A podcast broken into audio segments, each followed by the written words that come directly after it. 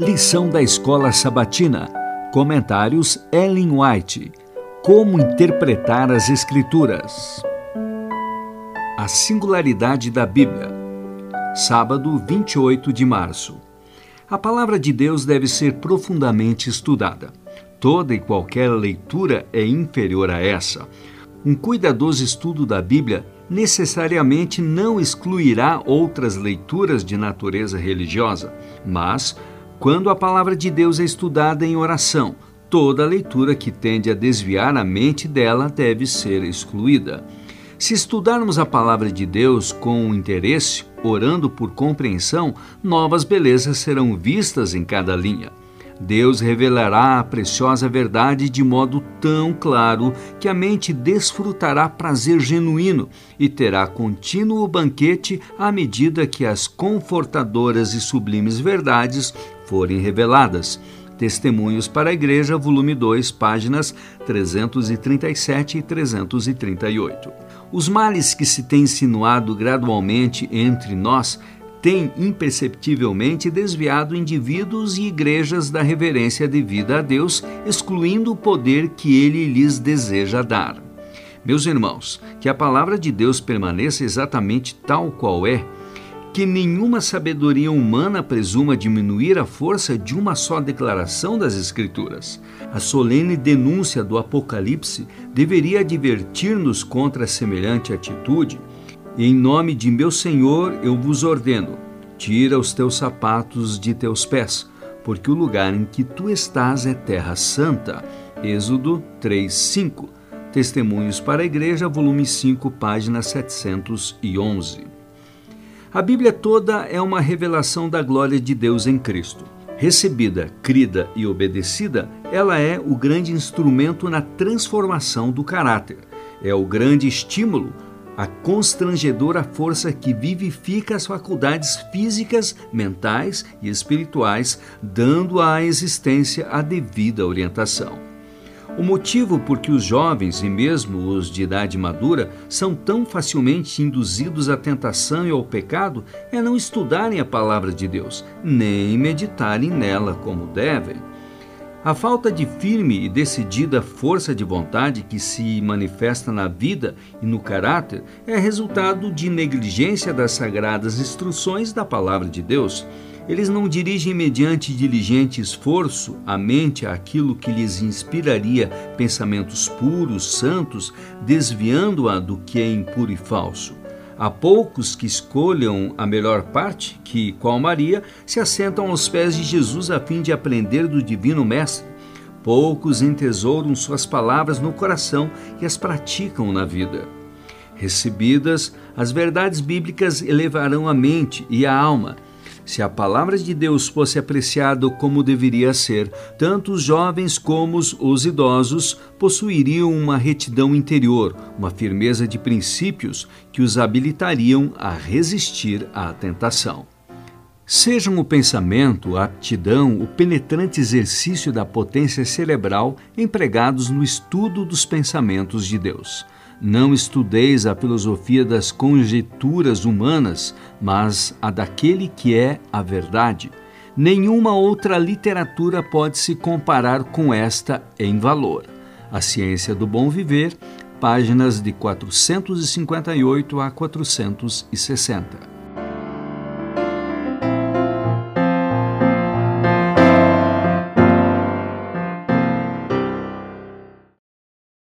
Lição da Escola Sabatina. Comentários Ellen White. Como interpretar as Escrituras. Lição 1: A singularidade da Bíblia. Domingo 29 de março. A palavra viva de Deus. A doutrina da encarnação de Cristo em carne humana é um mistério, um mistério que esteve oculto desde todos os séculos e em todas as gerações. Colossenses 1:26. É o grande e profundo mistério da piedade o Verbo se fez carne e habitou entre nós. João 1,14. Cristo tomou sobre si a natureza humana, uma natureza inferior à sua natureza celestial. Nada revela tanto a maravilhosa condescendência de Deus com isso. Ele amou o mundo de tal maneira que deu seu Filho unigênito. João 3,16. João apresentou esse admirável assunto com tal simplicidade que todos podem entender as ideias expostas e ser esclarecidos. Mas, embora a palavra de Deus fale da humanidade de Cristo quando esteve na terra, também fala claramente a respeito de sua pré-existência. O Verbo existia como ser divino, como o eterno Filho de Deus, em união e unidade com seu Pai. Desde a eternidade, ele era o mediador do concerto, aquele no qual todos os povos da terra, tanto judeus como gentios, se o aceitassem, seriam abençoados. O Verbo estava com Deus e o Verbo era Deus. João 1, versículo 1. Antes que fossem criados os homens ou os anjos, o Verbo estava com Deus e era Deus. Habitando conosco, Jesus revelaria Deus tanto aos seres humanos quanto aos anjos. Ele era a palavra de Deus, o pensamento divino tornado audível. Em sua oração pelos discípulos, disse: Eu lhes fiz conhecer o teu nome. João 17, 26. Compassivo, clemente, longânimo e grande em misericórdia e fidelidade. Êxodo 34, 6 a fim de que o amor com que me amaste esteja neles e eu neles esteja. João 17, 26.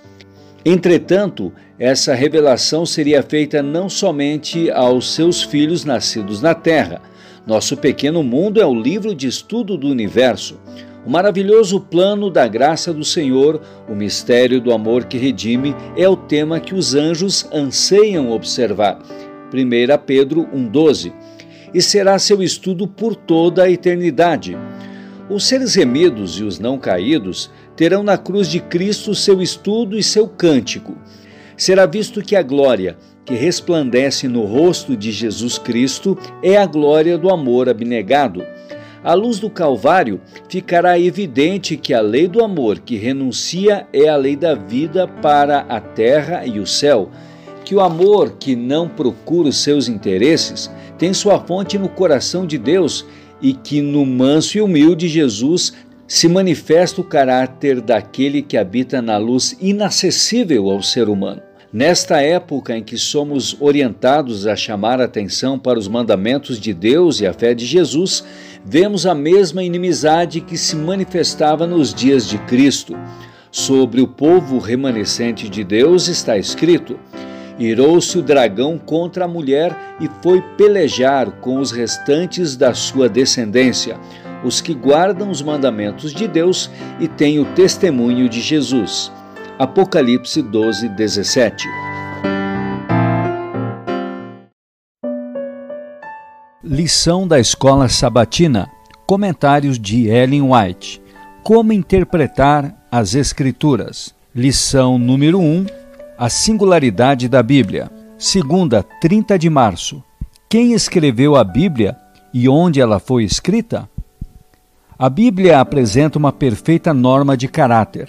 Esse livro sagrado, inspirado por Deus e escrito por homens santos, é um guia perfeito sob todas as circunstâncias da vida. Apresenta distintamente os deveres tanto de jovens como de adultos adotada como guia da vida, seus ensinos dirigem a alma para cima, eleva o espírito, melhora o caráter e dá paz e alegria ao coração. Deus confiou ao homem infinito o preparo de sua palavra divinamente inspirada.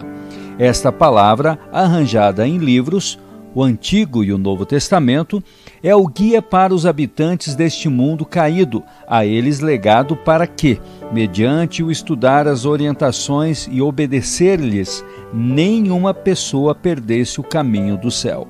Os que pensam tornar claras as supostas dificuldades das Escrituras, determinando por sua regra finita o que é inspirado e o que não o é, melhor fariam em cobrir o rosto como Elias, quando lhe falou a voz mansa e delicada, pois se encontram na presença de Deus e dos santos anjos, que por séculos têm comunicado aos homens luz e conhecimento, dizendo-lhes o que fazer e o que não fazer, desdobrando diante deles cenas de emocionante interesse, marco por marco em símbolos, sinais e ilustrações. Lucas, o autor do livro de Atos, e Teófilo, a quem o livro foi dirigido, haviam desfrutado de agradável companheirismo. Teófilo recebeu de Lucas muitas instruções e grande luz. Lucas tinha sido professor de Teófilos e ainda sentia a responsabilidade de guiá-lo e instruí-lo, bem como de apoiá-lo e protegê-lo em sua obra. Naquele tempo, era costume que um escritor enviasse seu manuscrito para que alguém o examinasse e criticasse. Lucas escolheu Teófilo, um homem em quem confiava, para realizar essa importante obra. Primeiramente, ele dirigiu a atenção de Teófilo para o relato da vida de Cristo apresentado no livro de Lucas, que também havia sido enviado a Teófilo pelo mesmo autor. Os ensinos de Cristo deveriam ser preservados em manuscritos e livros. Houvesse nossa boa Bíblia sido escrita por pessoas não inspiradas, ela apresentaria aspecto bem diverso e seria um estudo desalentador para os errantes mortais, os quais estão a contender com as fragilidades naturais e as tentações de um inimigo astuto. Assim como é, no entanto, temos relatório fiel das experiências religiosas de notáveis personagens da história bíblica. Os homens favorecidos por Deus e a quem confiou grandes responsabilidades foram, por vezes, vencidos pela tentação e cometeram pecados, mesmo como nós da época presente lutamos, vacilamos e caímos frequentemente em erro. É, porém, animador para nosso coração desfalecido saber que, mediante a graça de Deus, eles puderam obter novo vigor para se erguerem outra vez acima de sua má natureza, e lembrando-se disso, estamos, por nossa vez, prontos a recomeçar o conflito.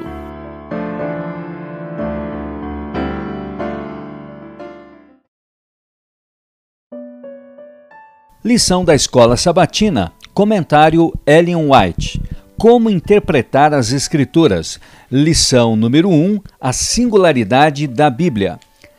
Terça, 31 de março. A Bíblia como profecia.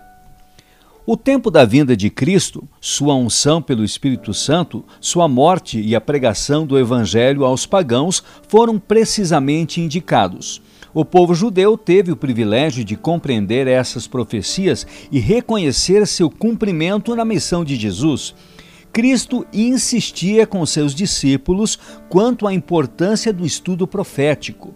Referindo-se à profecia dada a Daniel sobre o tempo deles, disse: Quem lê, entenda. Mateus 24, 15. Depois de sua ressurreição, explicou aos discípulos, passando por todos os profetas, o que a seu respeito constava em todas as Escrituras. Lucas 24, 27. O Salvador havia falado por intermédio de todos os profetas. O Espírito de Cristo, que neles estava, deu de antemão testemunho sobre os sofrimentos referentes a Cristo e sobre as glórias que os seguiriam, 1 Pedro 1,11. Paulo mostrou quão intimamente Deus havia relacionado o sacrifício expiatório com as profecias referentes àquele que seria como um cordeiro levado ao matadouro, Isaías 53, 7. O Messias daria sua vida como oferta pelo pecado. Vendo através dos séculos as cenas do sacrifício expiatório do Salvador, o profeta Isaías havia testificado que o Cordeiro de Deus derramou a sua alma na morte, foi contado com os transgressores, contudo, levou sobre si o pecado de muitos e pelos transgressores intercedeu. O Salvador profetizado viria não como um rei deste mundo para livrar a nação judaica de opressores terrestres, mas como homem entre homens, para viver uma vida de pobreza e humildade e ser, por fim, desprezado, rejeitado e morto. O Salvador predito nas Escrituras do Antigo Testamento se oferecia como sacrifício em favor da humanidade caída, cumprindo assim cada requisito da lei quebrantada. Nele, os tipos sacrificais encontrariam seu antítipo e sua morte na cruz daria significado a todo o sistema judaico. Na história das nações, o estudante da palavra de Deus pode contemplar o cumprimento literal da profecia divina. Babilônia, fragmentada e por fim debilitada, chegou ao fim porque, em sua prosperidade, seus governantes tinham se considerado independentes de Deus, atribuindo a glória de seu reino a realizações humanas. O domínio medo-persa foi atingido pela ira do céu porque nele a lei de Deus havia sido pisoteada. O temor ao Senhor não encontrou lugar no coração da maioria do povo. Prevaleciam a impiedade, a blasfêmia e a corrupção.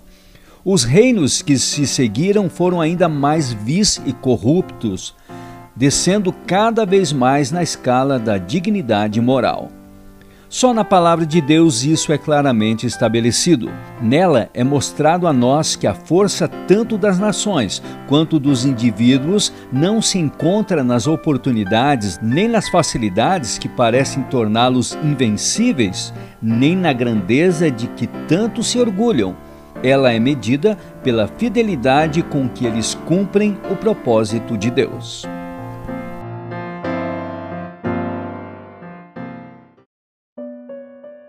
Lição da Escola Sabatina. Comentário Ellen White. Como interpretar as Escrituras. Lição 1: A singularidade da Bíblia. Quarta, 1 de abril. A Bíblia como história. Muitos, muitos mesmo, põem em dúvida a veracidade e verdade das Escrituras. Os raciocínios humanos e as imaginações do coração do homem estão minando a inspiração da palavra de Deus, e o que podia ser recebido como garantido é circuncidado como uma nuvem de misticismo. Coisa alguma aparece em linhas claras e distintas, assentada no fundamento da rocha.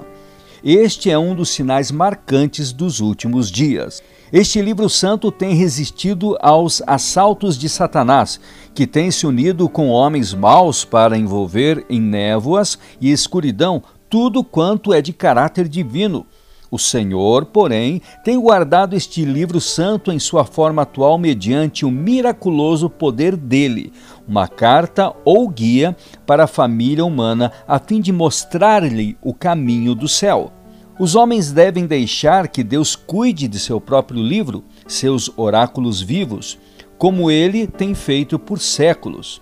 Eles começam a pôr em dúvida algumas partes da revelação e acham falhas nas aparentes incoerências desta e daquela declaração.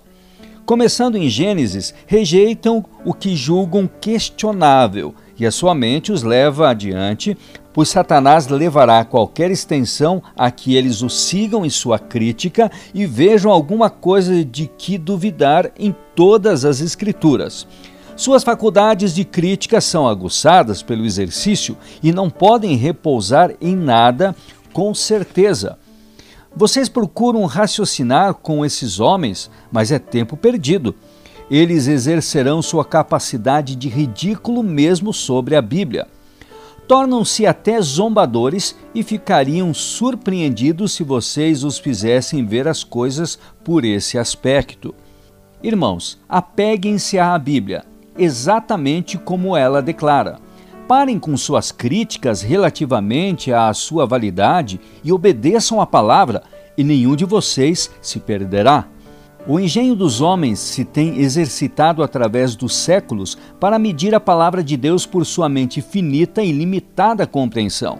Se o Senhor, o autor das sagradas Escrituras, retirasse a cortina e revelasse sua sabedoria e sua glória diante deles, seriam reduzidos a nada e exclamariam como Isaías: Sou um homem de lábios impuros e habito no meio de um povo de impuros lábios. Isaías 6:5.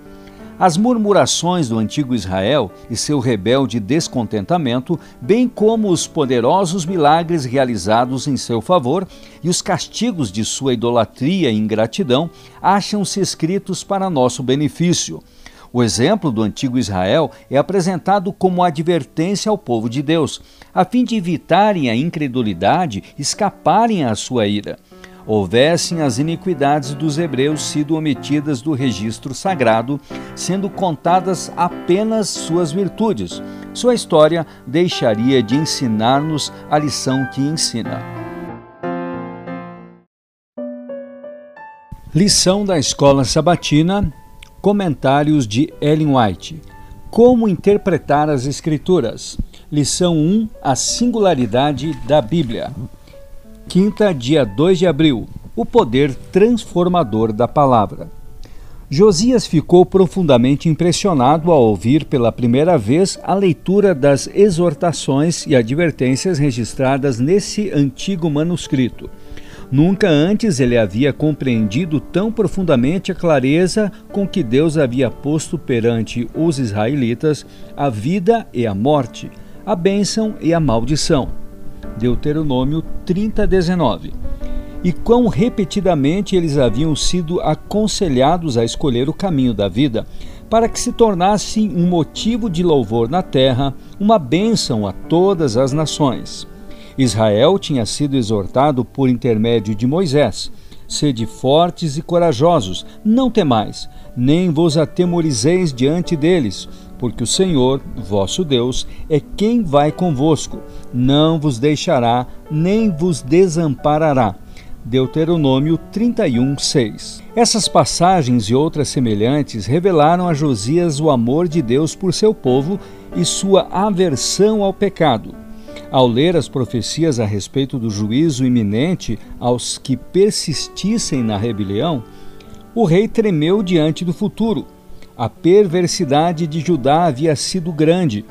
Qual seria o resultado de seu constante afastamento de Deus? O rei Josias rasgou seus vestidos e mandou que os homens encarregados do ofício sagrado consultassem o Senhor por ele e pelo povo pois eles haviam se afastado dos estatutos do Senhor. Ele reuniu todos os homens de Israel e as palavras do livro foram lidas perante a congregação. Os pecados dos governantes e do povo foram indicados, e o rei se ergueu diante deles e confessou sua transgressão.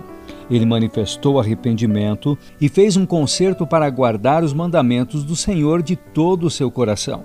Josias não descansou enquanto o povo não fez o que pôde para retornar de sua apostasia e servir ao Deus vivo.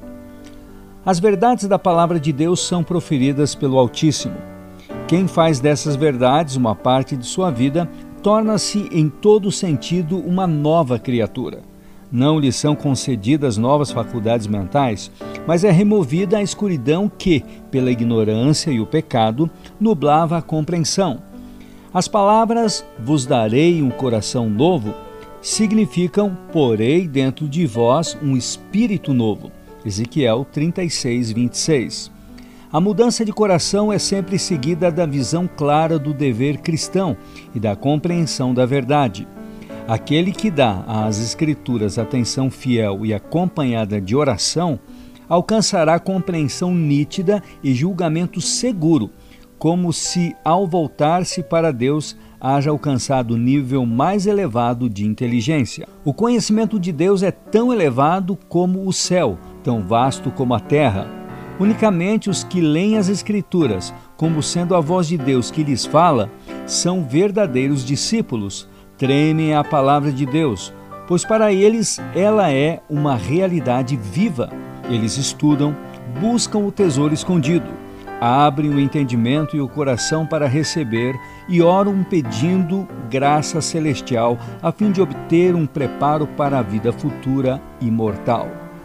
Ao ser-lhe colocada na mão a tocha celeste, o homem vê sua fragilidade, sua fraqueza sua nenhuma esperança de encontrar justiça em si mesmo. Vê não haver em si mesmo coisa alguma que o recomende a Deus, ora suplicando ao Espírito Santo, o representante de Cristo, para que lhe seja guia constante, para que o conduza a toda a verdade. Todo o conhecimento adquirido nesta vida de provação, o qual nos habilita para ser companheiros dos santos na luz, é verdadeira educação traz-nos bênçãos a nós mesmos e a outros nesta vida, e nos garante a vida imortal no porvir, com todas as suas riquezas imperecíveis.